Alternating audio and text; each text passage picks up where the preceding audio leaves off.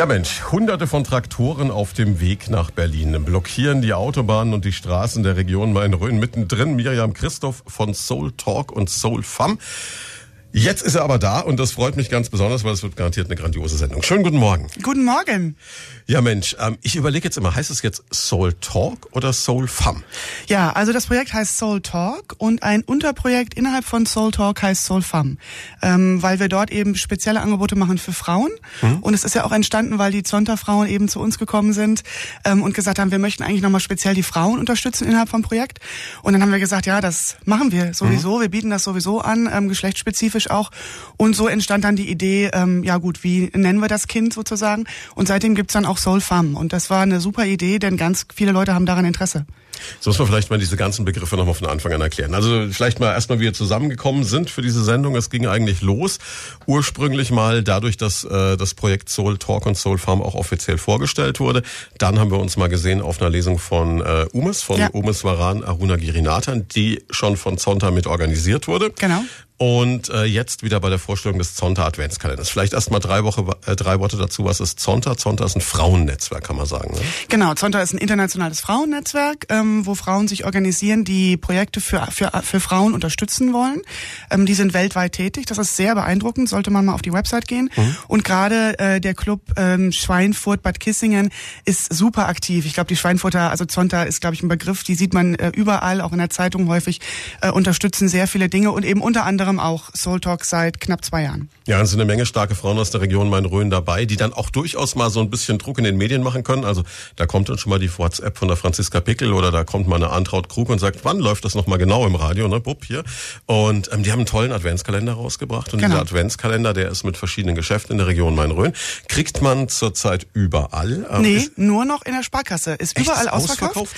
Habe ich vorgestern auf der Website nachgeguckt, Ui. da stand dann noch in der, in der Sparkasse, gab es noch welche.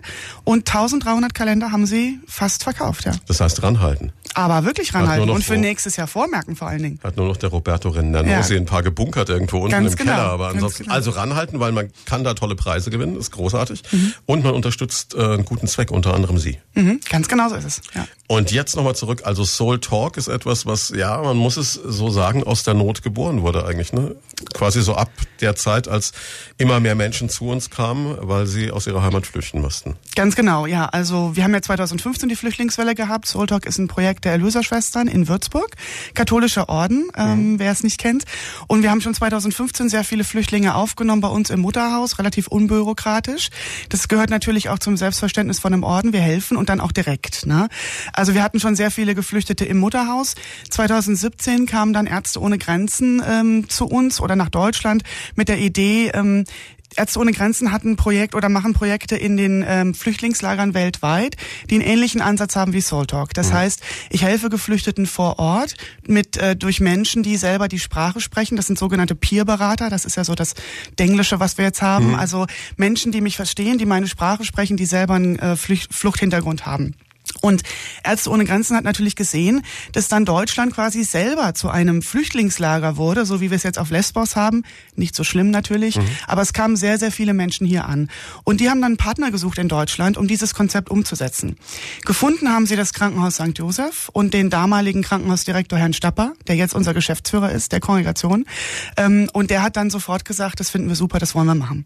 Und so hat das begonnen. Ähm, wir arbeiten also nach dem Konzept von Ärzte ohne Grenzen ähm, begonnen haben wir 2017. Ärzte ohne Grenzen hat uns in dem Jahr auch unterstützt, die Berater geschult, ähm, das Konzept mit uns äh, weiter erarbeitet, äh, auch finanziell noch unterstützt. Aber seit Ende 2017 finanzieren äh, die Erlöserschwestern das Projekt auch nahezu selbstständig, außer eben die Spenden, die wir jetzt bekommen. Jetzt ist es auch interessant, dass man festhalten muss, dass das auch im Jahr 2019 noch weiterhin nötig ist, dass das Projekt besteht, obwohl die schiere Zahl der Menschen, die uns, zu uns kommen, ja deutlich geringer geworden ist. Aber jetzt nochmal Rolle rückwärts ins Jahr 2015, weil ich als bin selber Würzburger und ähm, ich weiß, dass also meine Mutter, die ähm, fast 80 Jahre alt ist, damals zu mir kam 2015 und gesagt hat, Mensch, hast du das gehört, die Erlöserschwestern, Wahnsinn, was die machen. Und man hätte sich das damals, ja muss man auch ganz offen sagen, von viel mehr kirchlichen Institutionen, Orden und Einrichtungen gewünscht. Ähm, sie haben es einfach gemacht. Sie haben einfach gesagt, okay, ist ein Gebot der Nächstenliebe, wir sperren die Tür auf, wir nehmen die Leute auf. Und das war ja sicherlich schwierig, sage ich auch mal, für Ordensschwestern. Mhm Aber toll, dass es so gut geklappt hat. Ja, aber das ist auch, ähm, also ich arbeite ja hauptberuflich bei den Erlöserschwestern mhm. und das ist auch das, was mich am Orden fasziniert. Also, ähm, dass sowas dann auch möglich ist. Und zwar getrieben auch aus dem, ja, aus dem Charisma und aus dem Glauben, was die Schwestern haben. Das ist eben ein Orden, der sehr nah an den Menschen dran ist. Und mhm. dann war es überhaupt gar keine Frage, dass wir natürlich die Tore aufmachen, im wahrsten Sinne des Wortes. Wir haben ein großes Holztor. Ähm, und da sind auch die Schwestern alle dabei gewesen. Und es war, ähm, ich kenne viele von den Bildern. Ich habe jetzt 2005 2015 noch nicht bei den Erlöserschwestern mhm. gearbeitet, aber ich kenne natürlich viele Bilder und auch viele Erzählungen und die Schwestern erzählen bis heute von den Geflüchteten und haben auch bis heute Kontakt zu vielen von diesen Menschen ähm, und das beeindruckt mich wirklich, diese spontane Herzlichkeit und die machen es halt einfach möglich. Ne? Da wird nicht ja. viel geredet, da wird halt einfach mal gemacht. Ja, und das hieß ja auch wirklich ganz, ganz konkret an der Basis. Äh, einfach dafür sorgen, dass die Leute ein Dach über dem Kopf haben, eine Decke haben, was zu essen haben, irgendwie genau. einen Fuß in die Tür kriegen. Genau. Also das war schon eine genau. Leistung. Ja, genau. Und da waren richtig, da waren ja auch richtig viele Leute. Mhm. Ne? Also das waren irgendwie in Hochzeiten, glaube ich, 150 Leute. Also das ist auch schon mal eine Menge. Ähm, wir sind jetzt keine, äh, wir sind jetzt kein Ankerzentrum, wo 1500 Leute vorgesehen sind. Also das war schon äh, eine Leistung. Ja, das ja, war das, toll. Es wirft ja auch den, den Tagesablauf dieser Frauen komplett durcheinander, genau. weil die ja eigentlich, sagen wir mal in Anführungszeichen, ein eher ruhiges Leben gewöhnt sind, relativ ungestört, abgeschieden. Und, und auf einmal geht's dann so richtig Genau. Ne? Also ich meine, die Erlöserschwestern, die, das sind ja alles Schwestern, die äh, im, im Beruf standen. Ne? Mhm. Also das ist ja ein arbeitender Orden, das ist nochmal so ein Unterschied. Ist also nicht so ein kontemplativer Orden mhm. wie andere. Ja, aber klar, logisch. Also auch für die Mitarbeiter war das, äh, war das eine ganz neue Situation, hat alles durcheinander geworfen, hat aber natürlich unheimlich viel Gemeinschaft gestiftet. Also das war auch für das Ordensleben und das Gemeinschaftsleben mit der Dienstgemeinschaft, so nennen wir das, Menschen, die für uns arbeiten und äh, die, die Schwestern, war das natürlich äh, echt ein Highlight. Also da ist wirklich viel nochmal noch mal eng enger zusammengewachsen. Und beweist ja auch eine Sache, die ich immer wieder finde, die man gar nicht oft genug betonen kann. Es ist mittlerweile in Deutschland traurigerweise zu einem Schimpfwort geworden. Dieses Wir schaffen das, was Angela Merkel 2015 gesagt genau. hat. Und ich finde immer wieder, wir beweisen eigentlich auf so einer niedrigschwelligen Ebene. Also sprich, da wo Menschen sich wirklich begegnen, dass es überhaupt kein Problem ist, das zu schaffen. Richtig. Und das fand ich auch ganz äh, beeindruckend bei der, bei der Flüchtlingswelle generell. Also nicht mhm. nur, was die Erlöserschwestern geleistet haben. Ähm, ich bin 2015 aus den USA zurückgekommen nach einem längeren auf Auslandsaufenthalt und ähm, habe das dann, also es quasi auf mich zugerollt. Und äh, da auch zu sehen, wie viel möglich ist auch an, an Nachbarschaftsinitiativen und wer da alles unterwegs war, das war ja Wahnsinn. Da war ja jeder irgendwie involviert in Flüchtlingsarbeit und hat geholfen und gemacht und getan, ohne zu fragen, oh Gott, oh Gott, oh Gott, wenn jetzt der äh, ähm, Mohammed zu mir nach Hause kommt irgendwie und ich gebe ihm Deutschunterricht, raubt er jetzt mein Haus aus. Ne? Da waren die Türen offen, haben die Leute gesagt, die Leute brauchen Hilfe mhm. und haben das gemacht. Ne? Also das war toll. War echt und toll. was man auch nicht übersehen darf, ist, wie viel bunt das unsere Gesellschaft gemacht hat. Ich meine, wir haben jetzt syrische Bäcker in Schweinfurt, wir haben ein grandioses libanesisches Restaurant hinterm Rathaus, übrigens eine echte Empfehlung, mhm. und noch so viel mehr. Und das ist eigentlich mich wundert immer, dass sich Leute daran stören, aber gut, offensichtlich gibt es da immer noch Ressentiments. Also ich finde auch die Vielfalt toll. Ähm, ich glaube, wir brauchen eine gute Balance, muss man auch mhm. sagen. Ne? Also wenn man mal nach München jetzt geht, da war ich letztens, ja, da ist das Straßenbild schon verändert. Und mhm. da, also ich bin natürlich jetzt sehr offen, ähm, schon naturell, aber auch durch meine Arbeit. Aber da musste auch ich mich erstmal dran gewöhnen. Also das war für mich auch erstmal komisch. Ne? Es ist halt viel Kopftuch, viel Burka auch. Ähm, ich glaube, wir brauchen wirklich eine gute Balance und wir müssen die Leute integrieren. Und die Menschen, die hier ein Restaurant aufmachen, sind das beste Beispiel von Integration, die machen und tun. Ja, man muss natürlich auch ganz klar sagen, es ist keine Einbahnstraße. Ne? Es geht nicht ganz äh, genau. äh, natürlich auch nicht nur, dass wir jetzt sagen, juhu, wir akzeptieren alles, was äh, egal wie ist, sondern ganz es genau. muss von beiden Seiten. Und es ist eine Riesenchance für uns. Auch im Arbeitsmarkt ist uns ja allen klar. Also wenn wir es schaffen, von diesen Menschen viele in Arbeit zu bekommen und zu qualifizieren, ist es für uns eine riesengroße Chance äh, für die Aufgaben, die auf uns zukommen. Tja, und es wird nicht weniger. Wir werden alle immer älter und wir ja. brauchen alle immer mehr Menschen, die uns im Alltag helfen. Genau, genau. Wir werden jetzt gleich nach den Nachrichten mal dieses Projekt Soul Talk und diese Untergruppe Soul Farm in aller Ruhe vorstellen. Jetzt noch eine ganz kurze Pause für die Nachrichten. Hier ist Primaton. Leut von da. Persönlichkeiten aus der Region ganz persönlich. Mit Christian Schwarz. Einen wunderschönen Sonntagmorgen, drei Minuten nach elf. Zu Gast Miriam Christoph von Soul Talk an diesem Sonntag. Schönen guten Morgen nochmal. Guten Morgen. Wir haben die Nachrichten gerade gut genutzt und haben uns jetzt mal äh, darauf geeinigt, dass wir uns duzen. Das finde ich großartig. Also insofern wird das Gespräch noch persönlicher, das ist super, aber es wird auf jeden Fall hochinteressant in der nächsten Stunde. Denn ähm, Soul Talk, wir haben es vorhin schon mal kurz angerissen, ist eine Aktion, die entstanden ist, eigentlich aus einem Konzept von Ärzte ohne Grenzen. Genau. Und richtet sich daran, dass Menschen zu uns kommen, die fliehen mussten aus ihrer Heimat und dann hier erstmal ankommen, die in der Regel versorgt werden mit dem, was sie körperlich brauchen, aber psychisch durchaus in ein Loch fallen können. Ganz genau, das ist das große Problem. Also die Menschen kommen zu uns, ähm, zurzeit ja jetzt hier ins Ankerzentrum, was umgezogen ist nach Geldersheim, mhm. äh, das haben, denke ich, auch alle mitbekommen, ähm, werden von der Regierung von Unterfranken, wie du sagst, also gut versorgt, untergebracht, das funktioniert auch alles. Also da muss man auch mal sagen, man liest ja auch in der Presse immer mal wieder unterschiedliche Sachen, ähm, das macht die Regierung ähm, gut, da sind auch die Security-Leute weitestgehend freundlich, so wie es äh, ganz mhm. normal auch ist. Genau, und dann kommen die aber eben in diese in dieses Ankerzentrum ja nach einer langen Flucht, wo sie viel erlebt haben ähm, und kämpfen dann aber vor allen Dingen mit ihrer jetzigen Situation. Also unsicherer Aufenthaltsstatus, werde ich abgeschoben, äh, die Abschiebequoten ähm, in Geldersheim sind sehr hoch, also nur vier, ungefähr vier Prozent, vier bis sechs Prozent dürfen bleiben. Ähm, und das bedeutet natürlich, du liegst dann abends äh, in deinem Bett äh, und kannst eigentlich nicht schlafen, denn die Polizei schiebt nachts ab. Mhm. Auch das nicht, weil die Polizei so böse ist, sondern einfach, weil dann die Menschen da sind. Äh, die können nicht fünfmal am Tag vorbeikommen, um zu gucken, ob jetzt äh, Geflüchteter A da ist.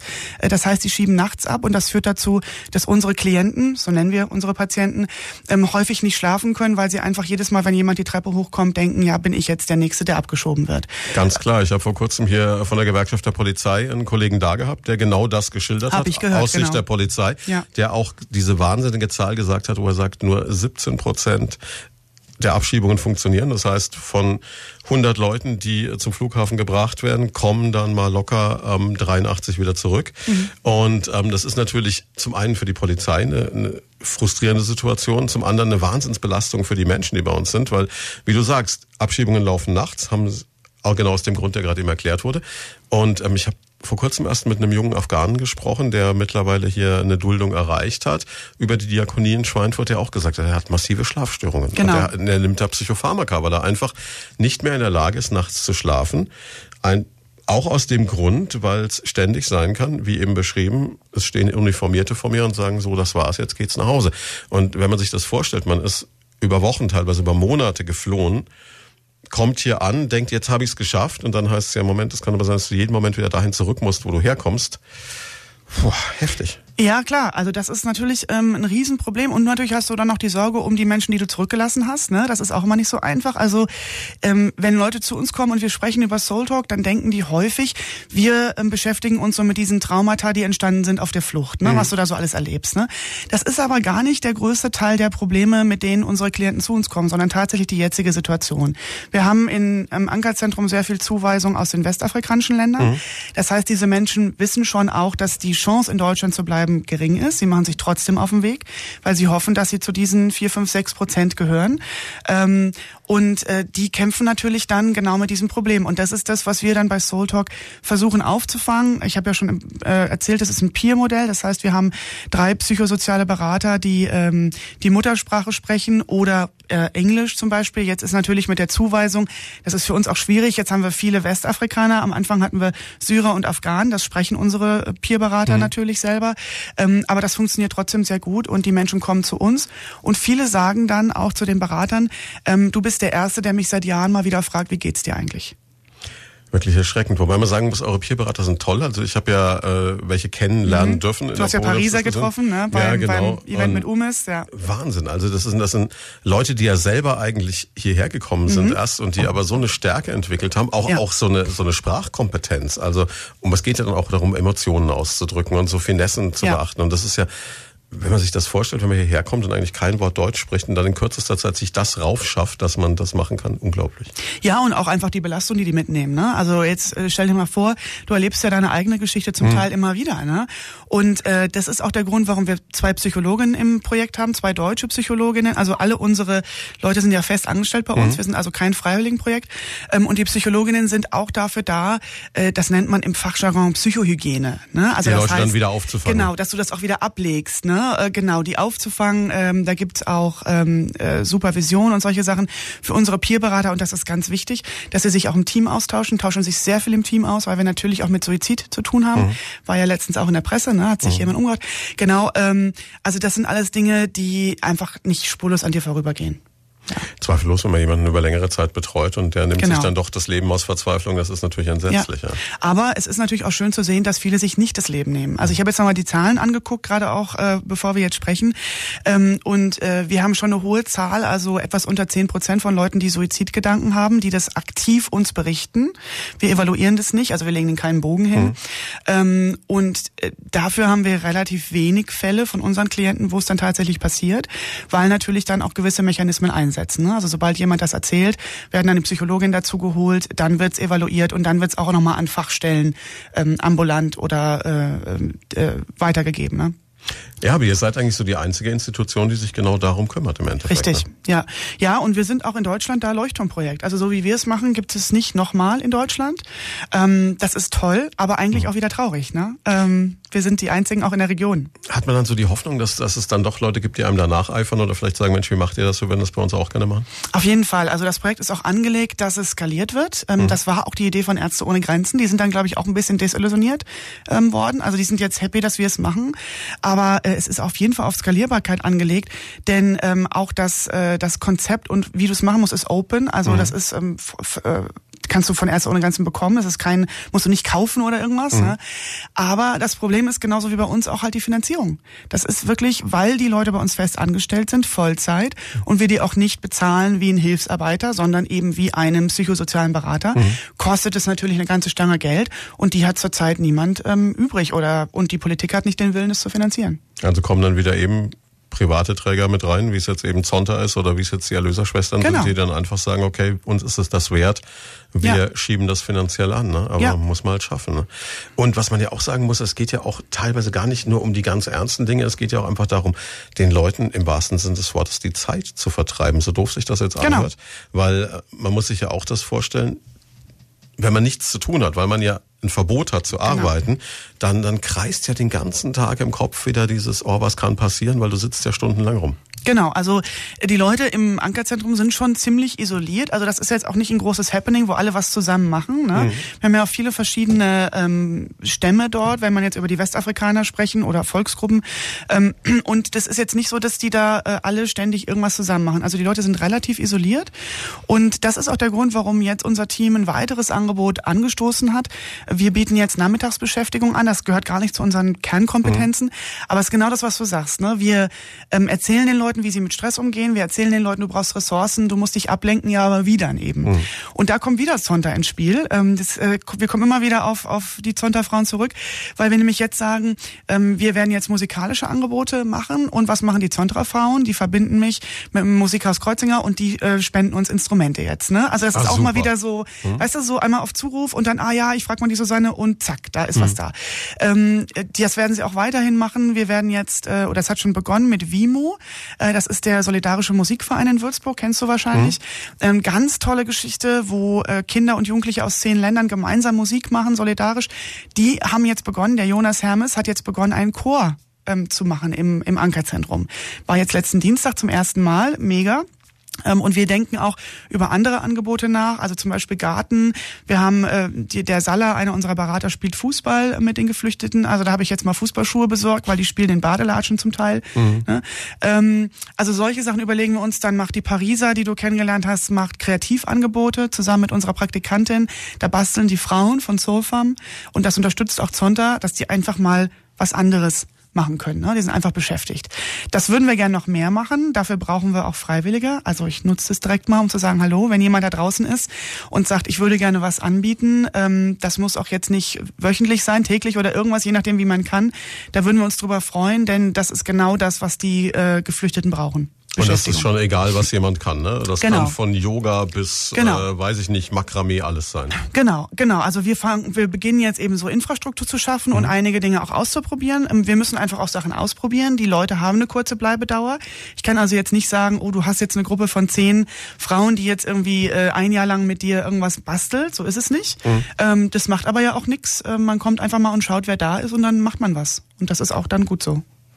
Also Kurze Bleibedauer heißt, wie lange ist jemand im Schnitt im Ankerzentrum? Durchschnittlich sechs Monate. Wir haben auch Klienten, die bis zu zwei Jahren dort sind. Das ist die maximale Verweildauer. Mhm. Das ist natürlich äh, das Ziel vom Ankerzentrum, dass Menschen auch schnell Klarheit haben. In der Presse heißt es immer, ja, sie werden schnell abgeschoben.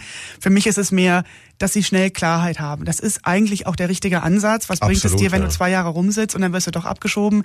Ähm, genau, und die Politik versucht natürlich, das so schnell wie möglich zu machen. Es sollte, glaube ich, eigentlich drei Monate sein. Mhm. Das ist einfach schwierig durch ganz viele unterschiedliche Komponenten und Faktoren.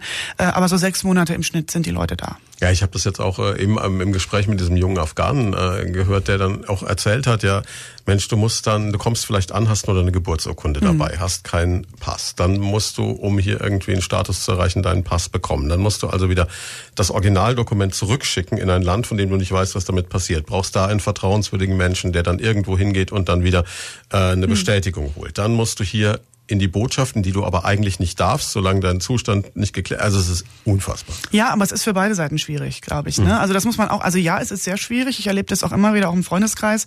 Äh, Kollegin will jetzt heiraten, äh, heiraten in Syrer. Äh, das, also äh, Albtraum ist so bei uns. Ähm, können die Behörden jetzt auch nichts dafür. So sind halt die Gesetze. Die exekutieren es am Ende.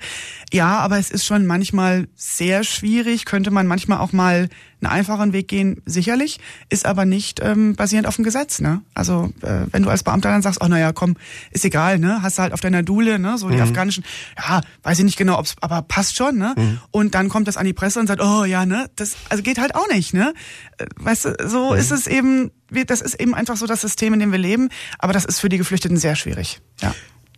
Merkt ihr jetzt eigentlich, dass sich äh, es irgendwie geändert hat, dadurch, dass es jetzt Ankerzentrum heißt? Also ist das, ist es schon mehr als nur ein Etikett, das dem Ganzen übergestülpt wird? Weil es wurde ja streckenweise auch so verkauft, dass man gesagt hat, naja, das heißt jetzt Ankerzentrum, aber im Grunde genommen bleibt alles so, wie es war.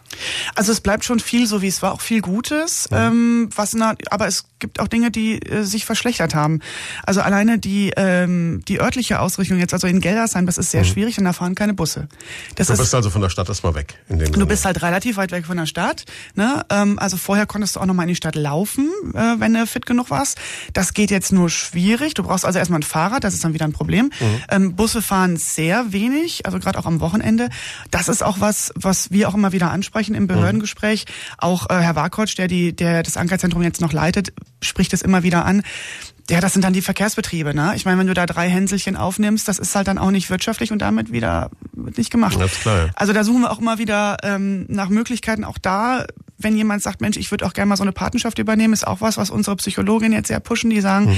wir haben einfach auch echt Leute, in dem Fall jetzt auch viele jüngere Männer, denen wird's echt gut tun, wenn sie einfach mal Austausch haben, wenn einfach auch mal jemand vorbeikommt, der sie mal mitnimmt in die Stadt, einfach mal einen Kaffee trinkt, ne, oder auch mal abends mit in eine Sportbahn nimmt, dann guckt man mal ein Fußballspiel, so ganz normale Sachen. Da, solche Leute suchen wir auch. Und das ist unglaublich bereichernd für einen Paten, der das macht, weil man eben so viel mitbekommt. Du hast ja jetzt auch schon mehrere Leute hier interviewt. Du hast Umes gehabt, seine Geschichte, der ist natürlich so das Star-Beispiel, ne? Ist jetzt, glaube ich, immer noch in Berlin, ne? An der Charité. Der ist nicht mehr in Berlin, Nee? der hat gewechselt. Und zwar hat er ein Angebot bekommen in Bremen und ist dann nach Bremen gegangen, weil Umes ja die totale Affinität äh, so zu Hamburg hat. Ja, ja. Äh, Ah, ja, okay. Und äh, ist jetzt, glaube ich, super glücklich, macht aber immer noch, und das ist eigentlich der Wahnsinn, ich frage mich mal, wie viele Stunden sein Tag hat. Meiner hat nur 24, Mhm. seiner muss mehr haben.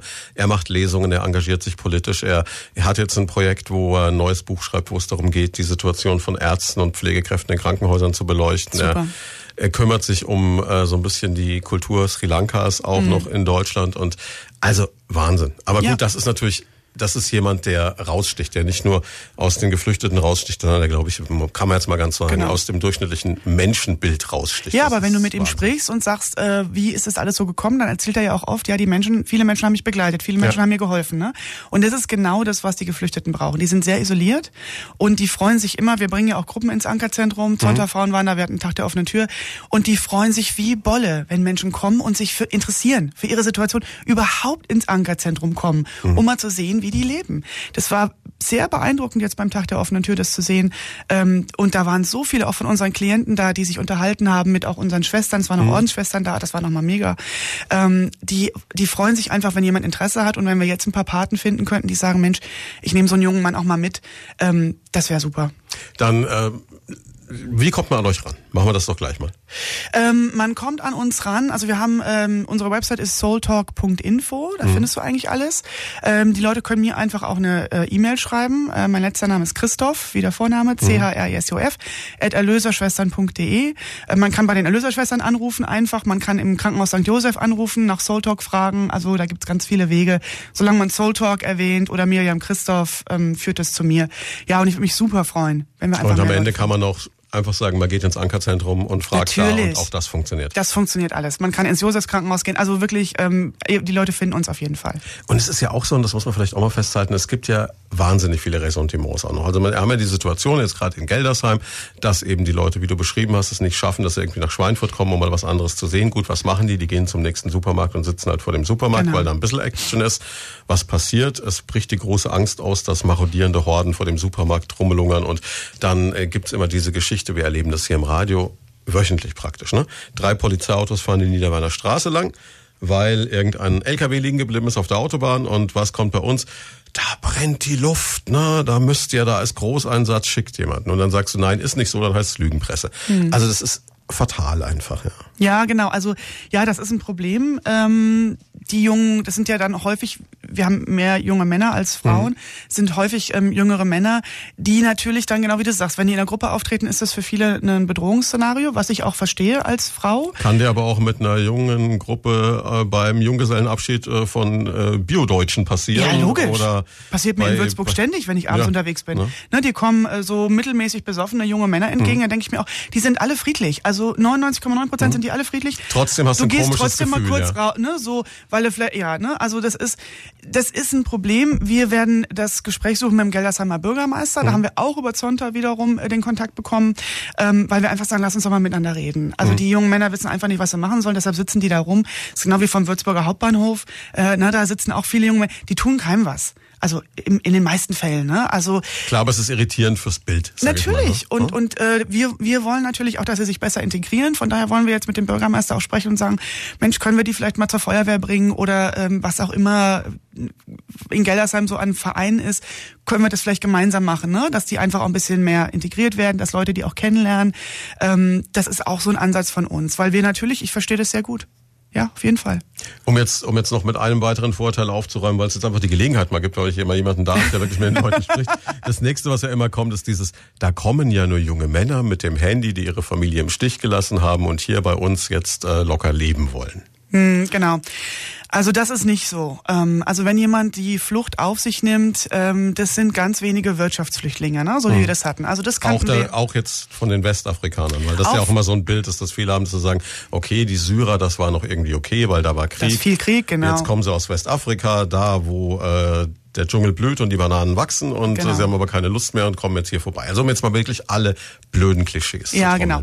Also es ist so, ähm, es kommen sicherlich Leute hierher, weil es ihnen hier wirtschaftlich besser gehen würde, mit Sicherheit. Wenn Würde aber, aber, auch jeder von uns machen in der umgekehrten Ganz genau. Situation. Wenn du aber überlegst, dass du nur 5% Bleibeperspektive hast und du nimmst dann diesen Weg auf dich, ne, der ja auch nicht äh, billig ist, ne? Also es ist ja nicht so, dass du, das ist ja schon auch finanziell, du musst erstmal sehen, dass du irgendwie dahin kommst. Ne? Ja, und so. der ja auch äh, wirklich akut lebensbedrohlich Und der ist akut kann. lebensbedrohlich. Und es ist eben so, dass schon äh, in Westafrika gibt's halt sehr viel äh, Stammeskämpfe.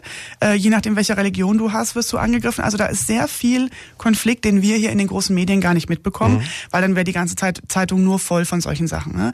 Also das sind schon äh, auch Schicksale, die wir auch immer wieder hören, wo Leute sagen, ja, mein Leben war bedroht. Ich komme nicht aus Syrien, ich komme aus äh, von der Elfenbeinküste, aber ich gehöre zum Stamm X und äh, nebendran ist Stamm Y und ähm, da bin ich meines Lebens nicht mehr sicher. Ne?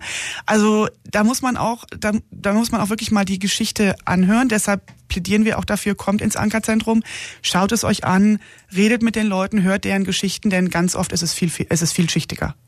Also das auf jeden Fall. Was hältst du denn von dem Gedanken, den ja viele sagen, die sagen, Mensch, wir, wir sollten die Leute gar nicht erst übers Mittelmeer lassen, wir sollten sie vor Ort irgendwie unterbringen. Ich meine, wenn man die Bilder sieht, ich war jetzt äh, relativ oft in Südspanien, kann mich an die Situation erinnern, so rund um Gibraltar, Algeciras dann, ähm, was da schon für Grenzanlagen aufgebaut sind, dann auf der marokkanischen Seite natürlich, wo es also unglaublich hohe Zäune gibt, wo man die Leute dann hinter diesem Zaun versucht, so künstlich zurückzuhalten.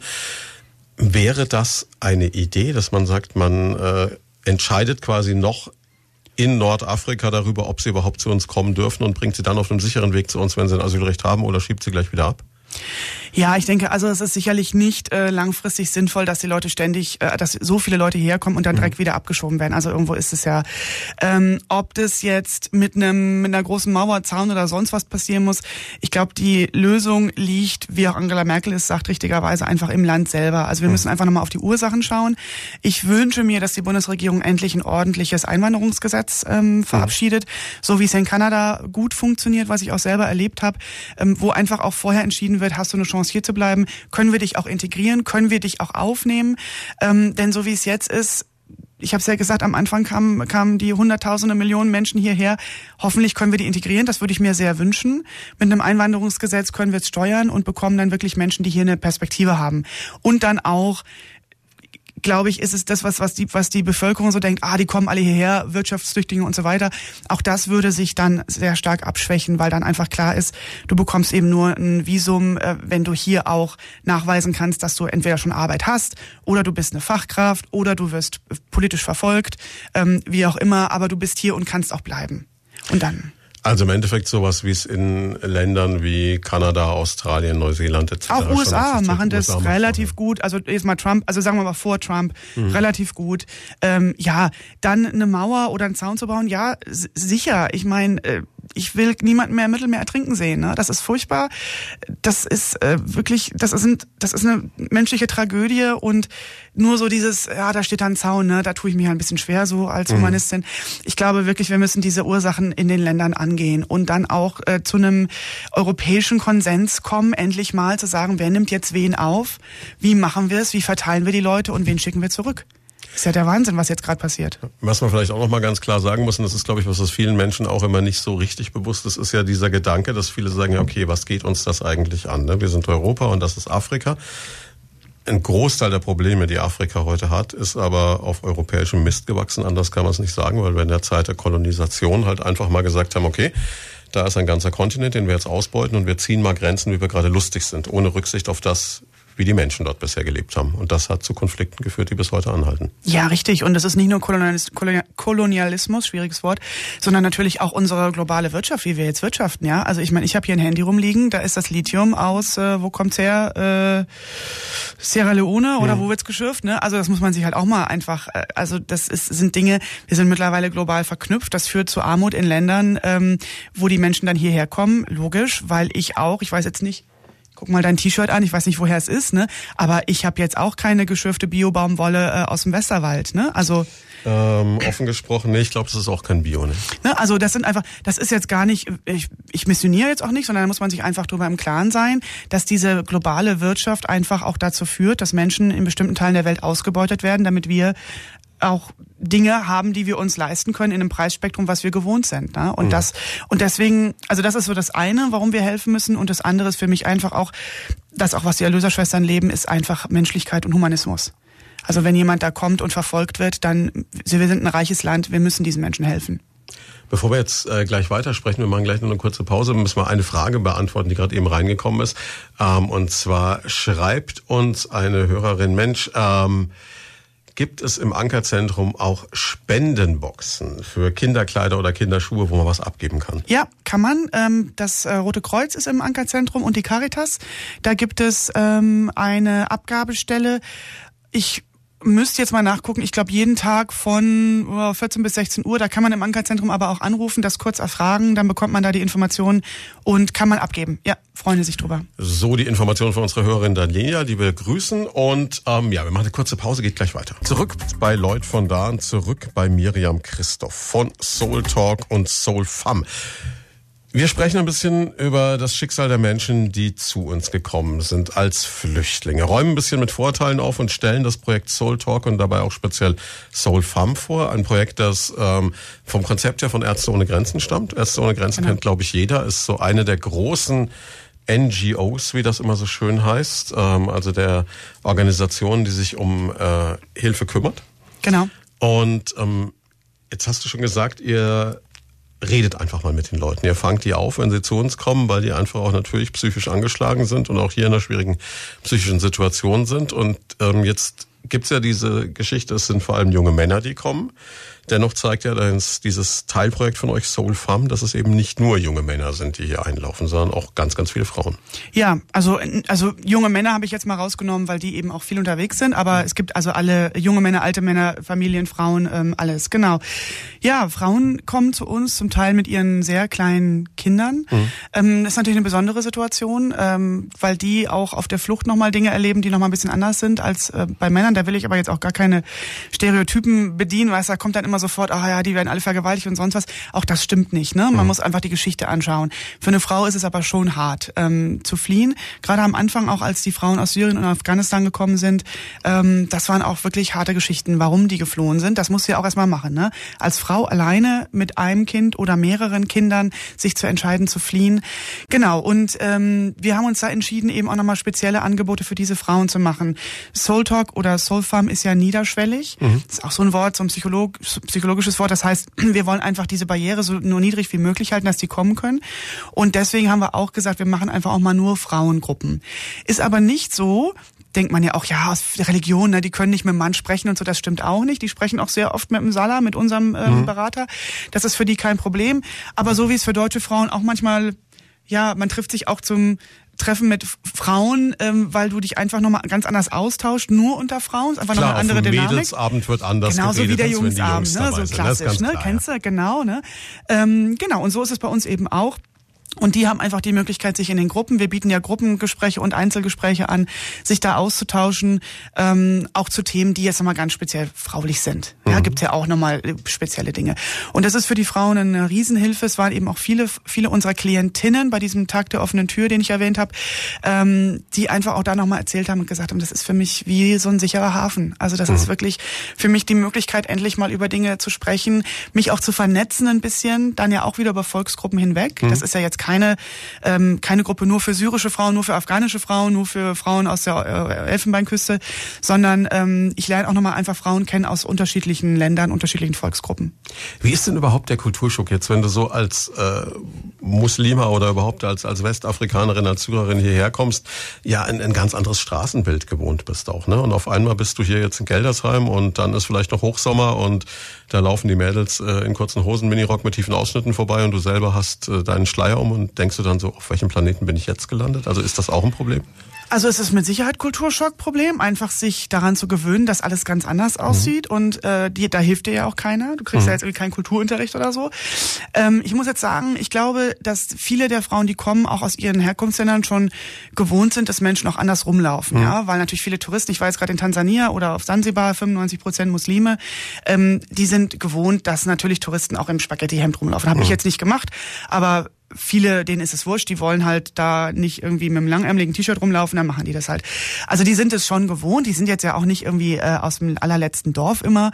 Ähm, aber klar, logisch, ich meine, das ist genauso wie wenn du jetzt äh, nach Afrika kommst. Also ich war jetzt vier Wochen in Afrika, ja, das ist äh, ganz anders. Das war jetzt für mich ein positiver Kulturschock. Äh, andersherum für die Menschen hier ich glaube, der große Kulturschock ist auch, Deutschland ist eben doch sehr organisiert, sehr bürokratisch mhm. für diese Menschen und das ist sehr schwierig. Also das zu verstehen auch erstmal alles. Also auch, auch das zu durchsteigen, wo muss ich jetzt überall hin und warum muss ich jetzt nochmal dahin? Ähm, das ist ein großer Kulturschock. Wir sind aber natürlich auch, manches ist dann auch einfacher. Ne? Der Bus fährt dann eben auch, wann er fährt. Mhm, und sind, kommt auch wirklich. Und kommt dann auch an. Ne? Das ist, macht manches dann eben auch einfacher, was sie jetzt äh, aus Westafrika anders gewohnt sind. Ja, aber natürlich, klar, ganz, äh, ganz anders. Und dann bist du da alleine, keiner hilft dir, du sprichst die Sprache nicht. Und dann kannst du dir vorstellen, wenn die zu Soul Talk kommen, das ist wirklich, äh, das ist also das ist so eine Erleichterung, weil die Berater natürlich, also wir machen jetzt keine Alltagsberatung in dem Sinne, ne? dafür gibt's auch nochmal Stellen, Caritas und so, die das super machen. Ähm, aber natürlich kommen die auch zu uns und fragen ganz alltägliche Dinge. Ne? Wie eröffne ich ein, oder Bankkonto, weiß ich jetzt gar nicht, aber wie mache ich das und das und das, ne? Oder mhm. Salah, ich habe jetzt das versucht, was soll ich denn jetzt noch weitermachen? Ne? Und dann sagt der Salah natürlich auch, ja hör mal, geh dahin oder wende dich an den und den. Ne? Also es ist schon schwierig, wenn du dir jetzt vorstellst, du würdest irgendwo hinkommen, sagst, äh, ich äh, gehe jetzt irgendwie nach äh, in die Elfenbeinküste, leb da ein Jahr, du sprichst die Sprache nicht, du kennst kein Schwein, ähm, du kriegst nur ein Blatt Papier, wo dir gesagt wird, da lauf dahin. Mhm. Das ist schon echt. Ja, ich wäre verraten und verkauft, ja. Ja, aber da siehst du mal, wie stark diese Menschen sind. Erstmal fließt du wochenlang, dann kommst du hierhin und dann nimmst du das noch alles auf dich und hast noch zum Teil deine kleinen Kinder, die du ja auch versorgen musst, die zum Teil krank sind, dir geht's nicht gut. Also diese Stärke der Menschen, ne, hier, um hierher zu kommen, in ein Land, was, wo sie glauben, sie haben eine bessere Zukunft, finde ich total bewundernswert. Also das müssen wir wirklich anerkennen und nicht immer nur sagen, ach die, ach und die kommen ja und die wollen ja und so, ne.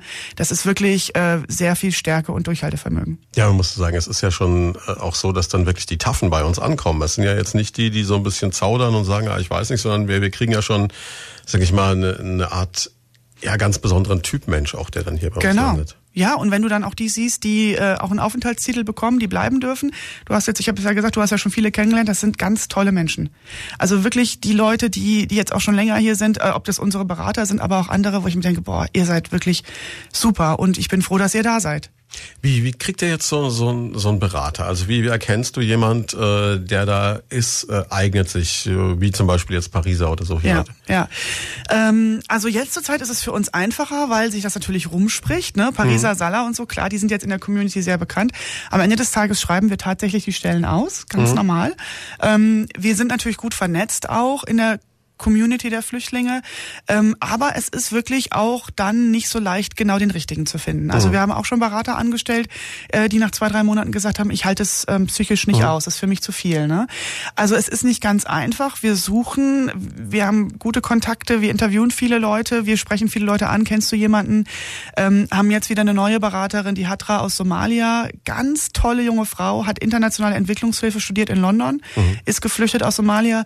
Ähm, ja, die hat uns entdeckt über einfach, ich glaube, die Stellenanzeige oder das hat irgendjemand weitergepostet auf Facebook, so wie es halt geht. Ne? Aber ähm, die Psychologinnen, die Hanna Zanker und Jana Schenk, die bei uns arbeiten, machen sich da viel Mühe, auch in den Jobinterviews, um wirklich zu sagen, also das ist jetzt auch nicht so ein 0815-Job, ne? Es ist schon schwierig. Aber es sind ja auch extrem qualifizierte Leute teilweise, die kommen, wenn du Total. sagst. Also in Ja. London internationale Entwicklungshilfe studiert, Chapeau. Ja, Salah war Englischlehrer, auch richtig hoch. Äh, Pariser ähm, hat, im, im, hat im Gefängnis gearbeitet, also hat ähm, im staatlichen System gearbeitet. Ja, also wirklich äh, sehr gebildete, ausgebildete Leute studiert, klar. Ja. Und ähm, ihr qualifiziert die dann auch noch nach, kann man sagen? Also ihr lasst Genau. sie nicht allein, ihr sagt ihnen nicht einfach, okay, du kannst gut sprechen, du bist offensichtlich Genau. geeignet, psychisch stabil, leg mal los, sondern ihr kümmert euch dann auch wirklich. Genau, die werden am Anfang geschult, auch tatsächlich noch von Ärzte ohne Grenzen. Das, ähm, da kommt, kommt wirklich dann das Team und schult die anfangs. Ähm, und dann werden die immer wieder nachgeschult äh, in einzelnen Komponenten. Die bekommen Supervision. Äh, wir haben jetzt eine vierte Komponente ähm, entwickelt, die sich nochmal um diese Schlafprobleme äh, kümmert. Das wird natürlich auch nochmal geschult. Und das Team ist im ständigen Austausch. Also die machen so wie die Ärzte im Krankenhaus auch, im St. Josef, die machen Case-Management und besprechen die Cases sozusagen, also die Fälle, die, die wir haben. Ähm, also die sprechen sehr viel. Und da ist auch, ist es auch häufig so, dass ein Peerberater einfach eine Psychologin auch mal dazu nimmt bei einem Gespräch, weil sie dann sagen, ähm, Hanna oder Jana, ich komme nicht weiter, ich brauche eure Hilfe. Genau. Und das Schöne ist zum Beispiel, Hanna spricht auch Arabisch. Äh, also ne, auch unsere Psychologinnen haben eine Affinität natürlich zu einigen der Volksgruppen und äh, das pa- passt super.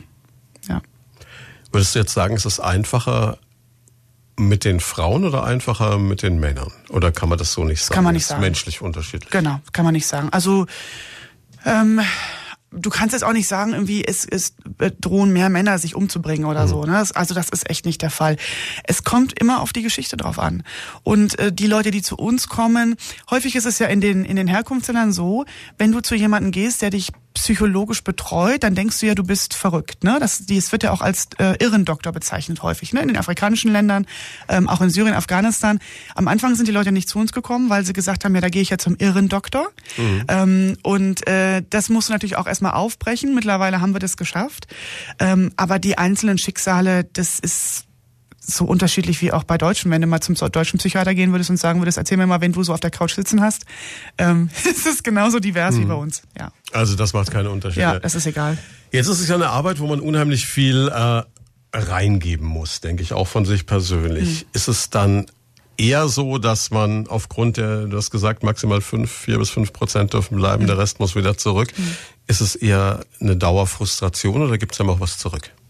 Es gibt super viel zurück. Also natürlich, du hast natürlich eine, du hast natürlich einen Frust, wenn dann wieder Klienten abgeschoben werden. Das, damit, damit musst du zurechtkommen. Das weißt du aber auch vorher, wenn du da arbeitest. Ähm, dann bekommst du aber auch, wir haben jetzt letztens erst einen Brief bekommen von einem, von einem Klienten John, der haben wir auch auf Facebook ähm, veröffentlicht übrigens, wer, wer da Bock hat, mal bei Soul Talk zu schauen. Wir erzählen auch von solchen Geschichten.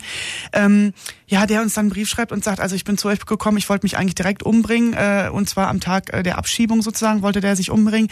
Dann haben wir ihn Gott sei Dank ähm, erwischt, er ist zu uns gekommen, äh, haben das Ganze ein bisschen runtergefahren und dann bekommst du eben Briefe, wo gesagt wird, ihr habt mir das Leben gerettet letztendlich. Ne? Und ähm, wir haben auch äh, einige Klienten, die mit uns noch in Kontakt sind, obwohl sie jetzt wieder im Herkunftsland sind, also die auch immer schreiben, das, was ich bei euch gelernt habe zum Thema Stress, zum Thema Ressourcen, die ich brauche, zum Thema ähm, Management von Frust oder auch einfach Problem, das hilft mir unheimlich jetzt auch äh, in meinem Herkunftsland. Also und das ist natürlich für die Berater, ey, es ist wie Weihnachten und Geburtstag zusammen. Ne? Das ist super.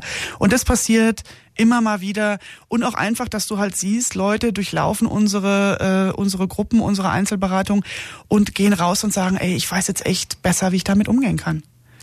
Wie gehst du jetzt mit der mit der Akzeptanz oder Nicht-Akzeptanz in unserer Gesellschaft um? Also es ist ja man hat immer das Gefühl, es, gibt äh, genau zwei Möglichkeiten. Es gibt die sogenannten Gutmenschen, was erschreckenderweise mittlerweile ein Schimpfwort ist. Mhm. Keiner weiß warum. Ne? Und ähm, die halt sagen, okay, ich finde es in Ordnung. Ne? so wie wir beide auch. Und es gibt dann äh, diese leider immer größer werdende Gruppe von Menschen, die Ängste haben, Vorteile haben, die einfach mhm. sagen, nee, ist nicht. Ne? Wir haben einen Kollegen, der uns jetzt, glaube ich, seit einer halben Stunde auf WhatsApp hier bombardiert äh, mit nicht zitierfähigen Dingen und äh, dann auch Angst davor hat, dass es Schwimmbäder nur noch für Muslime gäbe, Friseursalone getrennt würden. Gut, das ist glaube ich schon immer so, dass es Herren- und Frauenfriseure gibt. Und getrennte Krankenstationen, auch das kenne ich jetzt eigentlich seit ich am Leben bin, dass Männer und Frauen in Krankenhäusern getrennt aufbewahrt werden. Gut, sei es drum. Mhm. Ähm, aber das, das sind halt so diffuse Ängste oder auch so, genau. so, so diese Zukunftsprognosen. Irgendwann sind wir alle verschleiert und irgendwann mhm. geht die Welt unter. Ähm, was sagt man da? Oder, oder wie, wie ist das? Oder wie ist auch diese, diese, diese Extreme, dass es eigentlich nur zwei Möglichkeiten gibt? Mhm. Also äh, reden. Ne? Also das, was ich jetzt hier mache, ich bin zu dir gekommen, auch um darüber zu reden und einfach auch mal so zu zeigen, es gibt irgendwie nicht nur schwarz und weiß, es gibt ganz mhm. viel Grau, es gibt den, den, den äh, Menschen, um den es geht. Ähm, ich rede ganz viel mit den Menschen. Ich lade mhm. sie auch ein ins Ankerzentrum. Das ist immer wirklich, auch die Zonterfrauen waren da. Auch da hast du natürlich Weißt du, die Zonta, die, also die Zonta-Frauen sind zum Beispiel ein super Beispiel. Die sind ja wirklich mega weltoffen, die kriegen mhm. viel mit. Und trotzdem durch die Presse, ne, hast du ja auch so Bilder, ne, die sich ja, generieren bei dir, ne. Und es war total interessant, dass die dann auch gesagt haben, oh Mensch, das ist so interessant, auch die, die Geschichte der Menschen zu sehen, auch mal zu sehen, wie die leben im Ankerzentrum. Auch das ist ja durch die Presse generiert. Du hast es ja auch mhm. wahrscheinlich in der Mainpost gesehen. Ne? Der eine Artikel war äh, Staatsminister Eck irgendwie, der gesagt hat, alles ist super. Und der Flüchtlingsrat Würzburg sagt, nee, ist gar nicht super. Mhm. So, wo ist denn jetzt eigentlich die Wahrheit, ne, so. Ähm, und, und das versuchen wir zu tun, dass wir die Leute auch einladen, also auch an die Hörer. Wenn jemand mal ins Ankerzentrum kommen möchte, wendet ähm, euch an uns. Ähm, wir machen immer mal wieder Gruppen, wo wir sagen, kommt zu uns und schaut euch das an, dann, dann bekommt ihr das mit. Ähm, der Kollege, der jetzt auf WhatsApp da schreibt, ich denke, reden ist wichtig. Ähm, manchmal kommst du aber auch nicht weiter, manchmal ist auch eine Meinung einfach zementiert. Ähm, ich berichte einfach viel von unserer Arbeit, so wie ich es jetzt auch mache und sage, du, die Wahrheit liegt wirklich ähm, in der Mitte. Also es ist nicht schwarz, es ist nicht weiß, wir werden kein Schwimmbad bekommen, wo nur noch äh, Verhüllung ist. Ähm, aber natürlich, ich finde es auch wichtig, diese Ressentiments anzuerkennen und zu sagen, ja, ich verstehe dich, dass das plötzlich ein Bild in der Öffentlichkeit ist, der was neu ist für viele Menschen, ja? Also äh, verhüllte junge Frauen, die ins Schwimmbad gehen, weil es einfach ihre Religion nicht erlaubt. Das ist natürlich neu. Ähm, ich glaube, da werden wir uns einfach auch dran gewöhnen nicht nur müssen, sondern wir mhm. werden uns dran gewöhnen, weil die Menschen eine große Bereicherung sind ähm, und die die die Religion schreibt es nun mal vor, dass sie sich so äh, äh, verhüllen. Das sind aber nat natürlich trotzdem ganz tolle Menschen. Also das hat ja nichts damit zu tun. Ne? Ja, und was man vielleicht auch klar sagen muss, ist die Tatsache, dass da vielleicht eine muslimische Frau verhüllt im Schwimmbad ist, heißt ja nicht notwendigerweise, dass die deutsche Frau, die ins Schwimmbad geht, sich auch verhüllen muss. Natürlich nicht. Also das ist das ist ja auch nicht. Also ich habe jetzt noch keinen Muslim, der mir begegnet ist, äh, gehört, der zu mir gesagt hat, ey, zieh, zieh ein Kopftuch auf. Also habe ich noch mhm. nicht gehabt. Ne? So, was natürlich richtig ist, ist, wir reden natürlich hier wieder über Integration. Klar, wir haben natürlich die Probleme, wenn muslimische Frauen sich entscheiden, ich lerne kein Deutsch, ich bleibe in meiner Community, ich bewege mich nur in muslimischen Gruppen, haben wir natürlich auch. Klar, das ist ein Problem und ich würde mir wünschen, dass da auch mehr Integration noch möglich ist, auch von, nicht nur von muslimischen Frauen generell. Wir reden immer von Muslimen, also ja auch ganz viele mhm. andere. Das würde ich mir wünschen, dass da auch Offenheit ist zu sagen, ich lerne auch die Sprache des Landes, wo ich lebe, damit ich mich integrieren kann. Das wäre toll. Aber das wird auch immer so, ich meine, guck dir Berlin an, ja. Ähm, großer Teil türkischstämmiger Menschen, ganz, ganz viele integriert. Also ich meine, Cem Özdemir müssen wir gar nicht anführen, mhm. ja. Ähm, aber auch natürlich ganz viele nicht integriert, die sich entschieden haben, in ihren Communities zu bleiben, ja. Das muss ich akzeptieren. Ich würde mir wünschen, dass sie auch Deutsch lernen und rausgehen. Aber das ist für mich also für mich ist das jetzt kein Problem. Ich erkenne aber auch das an, wenn jemand sagt, ich habe da ein Ressentiment. Und da finde ich, müssen wir einfach miteinander reden und sagen, was glaubst du denn, wie, wie lösen wir das? Ne? Ist ja so wie beim, beim, bei den Klimaprotesten, weißt du? Da stehen sich Leute auch gegenüber. Der eine steht da, der andere steht da, wo ich sage, lass uns doch mal miteinander reden, was wir wirklich machen können. Ja, ja und auch da sind es natürlich die Extreme, die schwierig sind, weil klar, man muss natürlich bei aller ähm, Bereitschaft auch sagen, selbstverständlich kommen da jetzt nicht nur Menschen, die alle äh, einen Heiligenschein tragen. Natürlich da sind nicht. bestimmt auch bei Batsch tausend Leuten welche dabei, die eben ja einfach keine netten Kerle sind. So wie bei Deutschen auch. So wie bei Deutschen auch. So wie bei Russen, Und so, wie bei Türken, so wie genau, bei jeder, ja. so bei jeder Gruppe. Oder wie du es jetzt auch beschrieben hast, haben wir natürlich auch die Situation, dass es genauso gut es gibt, dass äh, Deutsche ähm, in der Situation sind, wenn die in Südafrika wohnen oder in Asien wohnen, äh, Thailand, klassisches Beispiel, dass es da auch Communities gibt, wo es dann nur die deutsche Kneipe gibt, wo nur die Deutschen zusammensitzen, am besten noch ihre Schweinshaxe essen. Und wie viel anders ist das als jetzt äh, in Schweinfurt der türkische Teesalon, wo sich die älteren türkischen Herren treffen und äh, Domino spielen und äh, Tee trinken. Genau. Ja. Es ist im Endeffekt dasselbe. Genau, es ist, es ist dasselbe. Äh, wir haben jetzt nicht so viele Deutsche in Thailand, dass jetzt die Thailänder sagen, oh Gott, oh Gott, aber du hast, du hast genau recht. Das ist natürlich auch soziologisch ganz klar. Du gehst erstmal zu der Gruppe, die du kennst, die deine Sprache spricht, die deine Kultur hat. Das macht jeder. Ähm, das machst du ja auch. Du bist auch mit Menschen zusammen, die dir sehr ähnlich sind. Ähm, von deinen Interessen her, von dem, was du tust. Ähm, das ist ganz normal. Und ich finde es auch jetzt ehrlich gesagt nicht so ein riesengroßes Problem. Also. Unsere Hörer sind schon eifrig am Mitdiskutieren. Der Sellmann schreibt uns und fragt, ob du schon mal in der Schweinfurter Moschee warst. Der schreibt nicht, warum er das fragt, aber äh, ja, ich war ich schon. weiter. Ja, war ich schon. Ich war auch in vielen Moscheen weltweit, weil mich das interessiert. Ähm, ja, war ich. Genau. Und ist ja auch so ein Ding, wo man auch immer so einen Vorteil hat, wo viele dann immer so Angst haben, oh Gott, äh, wenn ich als äh, Christ oder als westlicher Mensch mal einfach zu einer Moschee laufe, wer weiß, was da geschieht, ne? ist eigentlich super interessant. Also ich habe das gemacht, wie ich es immer mache. Ich habe einfach da mal angerufen und gefragt, ob ich mal vorbeikommen darf und ähm, kannte es da auch noch nicht. Ich war vorher noch nicht in der Schweinfurter Moschee mhm. ähm, und es war total nett. Da war dann, ähm, ein, ich glaube, es war ein Mitarbeiter und der mir dann auch viel nochmal erzählt hat, auch über die Gemeinde. Ähm, und ja, also ich glaube, wenn du da einfach dem auch begegnest mit Interesse, das war jetzt nicht so, nee, wir zeigen dir das nicht oder mhm. also gar nicht. Und in den Moscheen, die ich weltweit gesehen habe, sowieso. Also die sind natürlich auch Touristen gewohnt, die manchmal auch, äh, sag ich mal, Regeln übertreten. Ne? Das muss man auch sagen. Man muss halt auch mal ein bisschen vorsichtig sein. Das ist jetzt in der katholischen Kirche anders. Da läufst halt einfach rein und alles ist gut. Oh, sag das nicht. Ich hatte die Situation. ich war, ich war mit der gleichen jungen Dame in, in Istanbul und in Mailand. Und in Istanbul war es überhaupt kein Problem, in die Moschee reinzukommen, wenn man sich so ein Tuch umhängt, mhm. das, weil sie schulterfrei unterwegs war. Ne?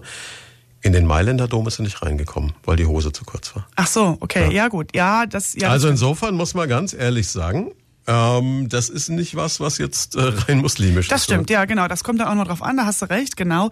Äh, ja, aber dann, das bestätigt es ja. Ne? Du musst einfach ein bisschen äh, sensibel sein auch. Äh, genau, hätte sie sich mal besser angezogen. Und einfach auch mal nachfragen. Ne? Und äh, genau, und ja, ist in, äh, dann in der katholischen Kirche, wie du jetzt gerade illustriert hast, dann ähnlich. Genau, genau und ja. das ist genauso, wie wir das erwarten, dass die Leute sich bei uns so benehmen, wie wir es gerne hätten, benehmen wir uns Genau. im Ausland so und dann funktioniert das Ganze Genau. dann hoffentlich auch. Ja. Ne? Leben und leben lassen. Das Genau. ist so ein bisschen die Idee. Selman bedankt sich übrigens für die Antwort. Ja, sehr gerne. Soll mich mal anrufen, dann können wir mal uns unterhalten. Wie ist es jetzt, wird eure Arbeit leichter, weil es weniger Menschen sind? Kann man das so sagen? Also weil diese, diese große Schwemme, ich meine, gut, die Erlöserschwestern müssen keine Feldbetten mehr aufstellen, Mhm. die Zeiten sind vorbei. Aber es kommen, und man hat das Gefühl, dass das Thema zwar noch künstlich hochgepusht wird, aber im Grunde genommen die Anzahl an Menschen, die momentan zu uns kommt, ist problemlos handelbar, würde ich sagen. Ja? Ja, stimmt. Das, das stimmt. Ähm, unsere Arbeit wird aber nicht leichter, weil ich meine, im Ankerzentrum sind jetzt 750 Leute, ausgelegt ist es für 1500. Ähm, trotzdem sind wir voll ausgebucht. Ja, also wir haben keinen einzigen Beratungsslot mehr frei. Wenn jetzt jemand Okay. kommt, müssen wir echt sehen, dass wir den irgendwie noch reinschieben können. Ähm, das liegt natürlich auch daran, dass sich Soul Talk jetzt rumgesprochen hat. Ne? Also am Anfang war das anders. Ne? Da habe ich ja gesagt, da war es erstmal so der Irrendoktor, da gehe ich nicht hin. Die Leute fremdelten und Total. sagen, na, will ich mal lieber Ganz nicht. Ne? schwierig, Ist ja. ja auch immer, du zeigst dann auch wieder Schwäche ganz offen, ne? Genau. auch innerhalb der Gemeinschaft. Genau, aber jetzt ist es ganz anders. Also wenn der Salah jetzt übers Gelände geht, äh, der wird von allen angesprochen, den kennen auch fast alle. Und jetzt ist natürlich schon so, dass klar, dann, dann geht der Zimmernachbar geht halt mal hin zu Soul Talk, berichtet dann seinem Zimmergenossen und sagt, Mensch, es war super, es hat mir total geholfen. Dann kommt der auch wieder, hast du so einen Dominoeffekt. Ne? Also wir haben uns mittlerweile auch so ein Standing erarbeitet, dass die Leute wissen, das ist jetzt nicht der Seelenklempner, wo du irgendwie da äh, in die Klapse gehst. Obwohl wir natürlich auch äh, stationär Leute dann äh, auch einweisen, wenn es einfach auch suizidal ist oder andere Dinge. Mhm. Ähm, aber auch da helfen wir und äh, nee, wir sind total ausgebucht. Wir könnten noch mehr Berater auch anstellen. Es scheitert halt an der Finanzierung, ne? wie so oft. Mhm. Genau. Tja, ihr müsst es auch irgendwie bezahlen. Und wir müssen es irgendwie bezahlen, ja. Und du hast am Anfang gesagt, ihr seht auch nicht ein, dass ihr die jetzt von Mindestlohn da irgendwie arbeiten Genau, ja. Und das Projekt kostet die Erlöserschwestern 250.000 Euro jedes Jahr. Jedes Jahr. Wow. Also ist jetzt auch nicht mal nur so Briefmarkengeld. Ne? Mhm. Ähm, und das tragen die Erlöserschwestern ja fast ausschließlich selber, außer eben, wie gesagt, Zonta Unterstützungs, Paul mhm. und Susi Hoffmann Stiftung, andere. Ähm, aber das ist schon mal eine Hausnummer. Ne? Wo ja, eine jetzt, Viertelmillion ist ein Wort, ja. Genau. Und die Politik sagt ganz klar, nee, ist nicht unser Aufgabengebiet. Äh, Asylbewerberleistungsgesetz, die sind versorgt. Die kriegen medizinische Versorgung. Wenn sie dann wirklich in die Klinik müssen, wird das auch gemacht. Aber so was Niederschwelliges, was eigentlich all das ja ähm, zum Teil ähm, äh, also die Leute müssen zum Teil gar nicht ähm, stationär oder auch ambulant nochmal fachlich behandelt werden, weil sie bei uns schon viel Hilfe bekommen. Also wir verhindern auch, dass viele Kosten entstehen im Gesundheitssystem. Das wird aber natürlich nicht gesehen, ja. Ist einfach ein Problem. Ja, weil das Schlimme ist doch eigentlich, und das hat man ja ganz oft im Ehrenamt, dass ihr eigentlich die Arbeit des Staates macht. Das ist richtig, ja. Ja, ja, ja. Also ich meine, Sultalk hat ja dann auch viel Presse bekommen. Da haben wir uns ja auch zum ersten Mal mhm. getroffen.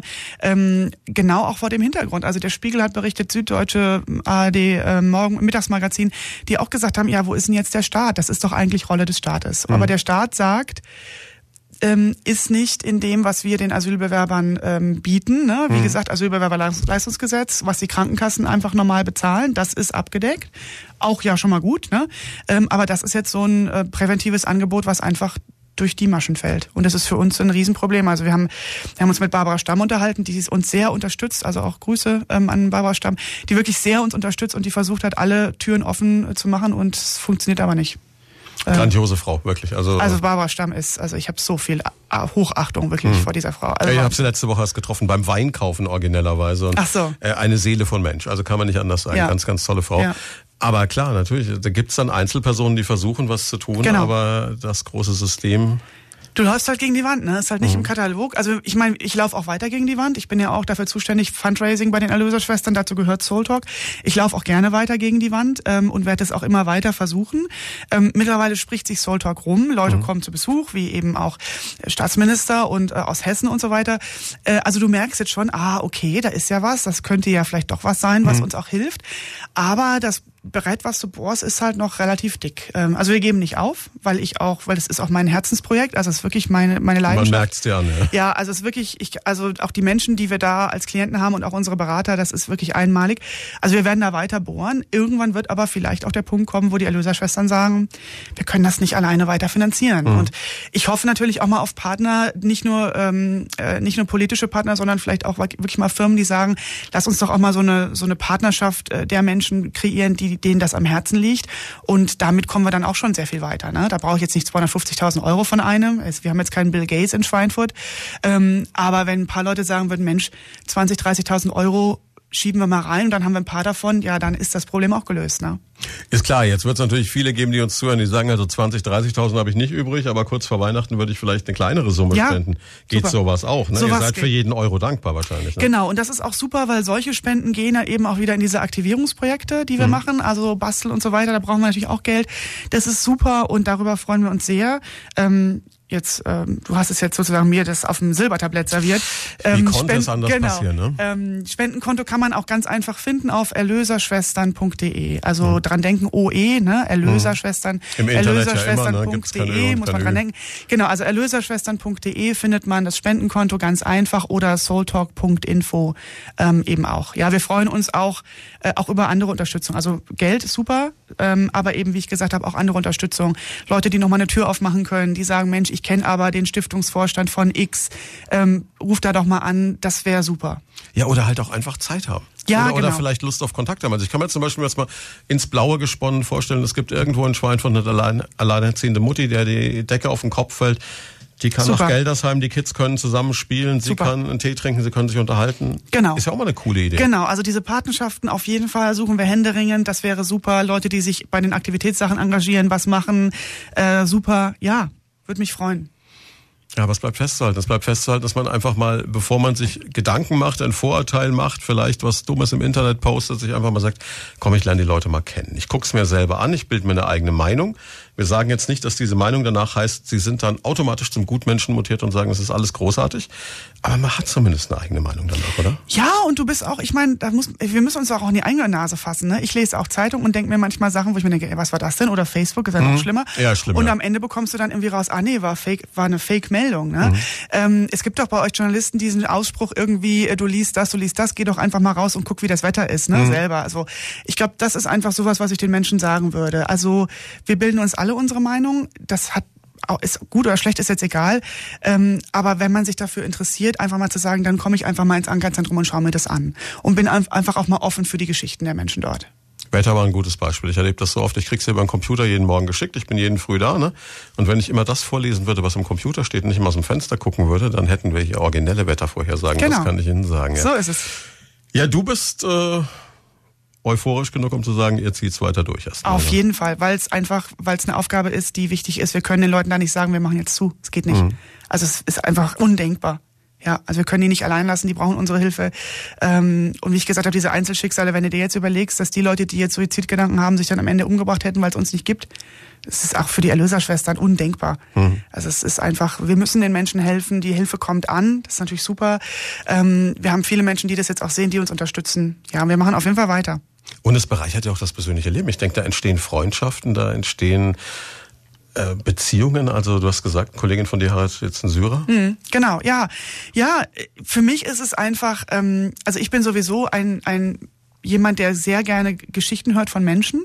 Und das ist bei unseren Klienten wirklich der Fall. Und gerade auch zum Beispiel mit dem Salah verbindet mich eine Freundschaft. Ähm, das, das, sind, das sind auch Menschen, die ich so vielleicht in meinem Umfeld nicht kennengelernt hätte. Ne? Also du hast jetzt nicht immer, ähm, du bist jetzt nicht immer umgeben von Syrern, Afghanen, auch Westafrikanern. Ich finde es auch interessant, über die Kultur mit denen zu sprechen, wo die herkommen. Was ist eure Geschichte? Ähm, das finde ich einfach interessant. Und die Arbeit, die wir machen, es gibt so viele Menschen, die sitzen am Schreibtisch den ganzen Tag und, und machen irgendwas. Das, was wir machen, ist halt wirklich sinnhaft, im wahrsten Sinne des Wortes. Ne? Und gibt dir so viel zurück, das kannst du mit Geld nicht aufwiegen. Es gibt dieses ganz alte Zitat von Bob Marley, der mal gesagt hat, es wird so lange auf der Welt Krieg geben, solange die Farbe der Augen eines Menschen nicht bedeutender oder unbedeutender ist wie die Farbe seiner Haut. Glaubst du, dass wir den Punkt irgendwann erreichen, dass Augenfarbe und Hautfarbe gleich bedeutend oder unbedeutend sind?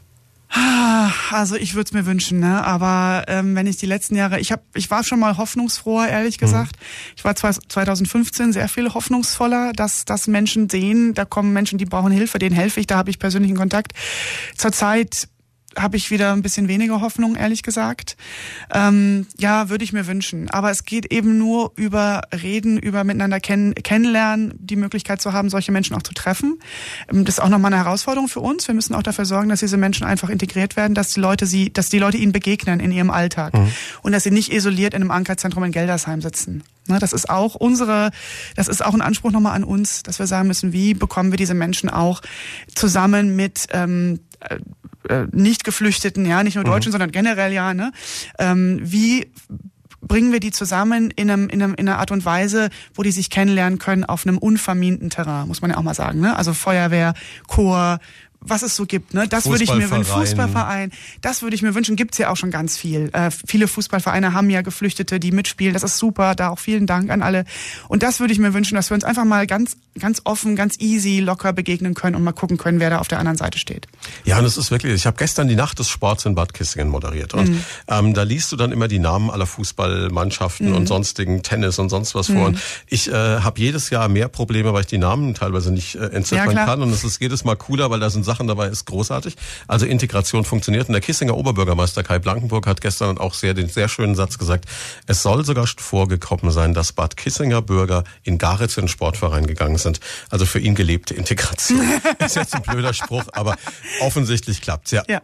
Ist schon rum, so leid's mir tut. Also vielen, vielen Dank. Vielen Dank an dich, dass du da warst. Vielen ja, ich Dank danke dir an die Erlöserschwestern. Vielen Dank an Zonta. Schauen Sie, ob Sie noch einen Adventskalender bekommen. Gibt's in der Sparkasse noch. Genau. Noch ein paar Restexemplare. Damit unterstützen Sie die gute Sache und können für sich selber auch noch was abstauben. Und genau. haben vor allem einen Adventskalender. Ne? Und er macht nicht mal dick, ist keine Schokolade. Das ist drin. das Allerbeste an der ganzen Sache. Also ich habe 20 Stück direkt gekauft und verschenkt die jetzt. Kein Wunder, dass keine mehr da sind, wenn du ja, sagen ja. gekauft hast. Ne? Das Gespräch können Sie ab morgen Mittag nachhören. Auf unserer Homepage natürlich als Podcast und ja, bleibt mir nur euch ganz viel Erfolg zu wünschen. Und äh, wenn da draußen jetzt irgendjemand zugehört hat, der gesagt hat, Mensch, ich hätte Lust, mir das Ganze mal anzuschauen, gehen Sie auf die Homepage von Soul Talk, gehen Sie im Ankerzentrum vorbei, schauen Sie im St. Josef Krankenhaus vorbei. Es gibt unendlich viele Möglichkeiten und das wird Ihr Leben garantiert bereichern. Vielen Dank. Ganz herzlichen Dank.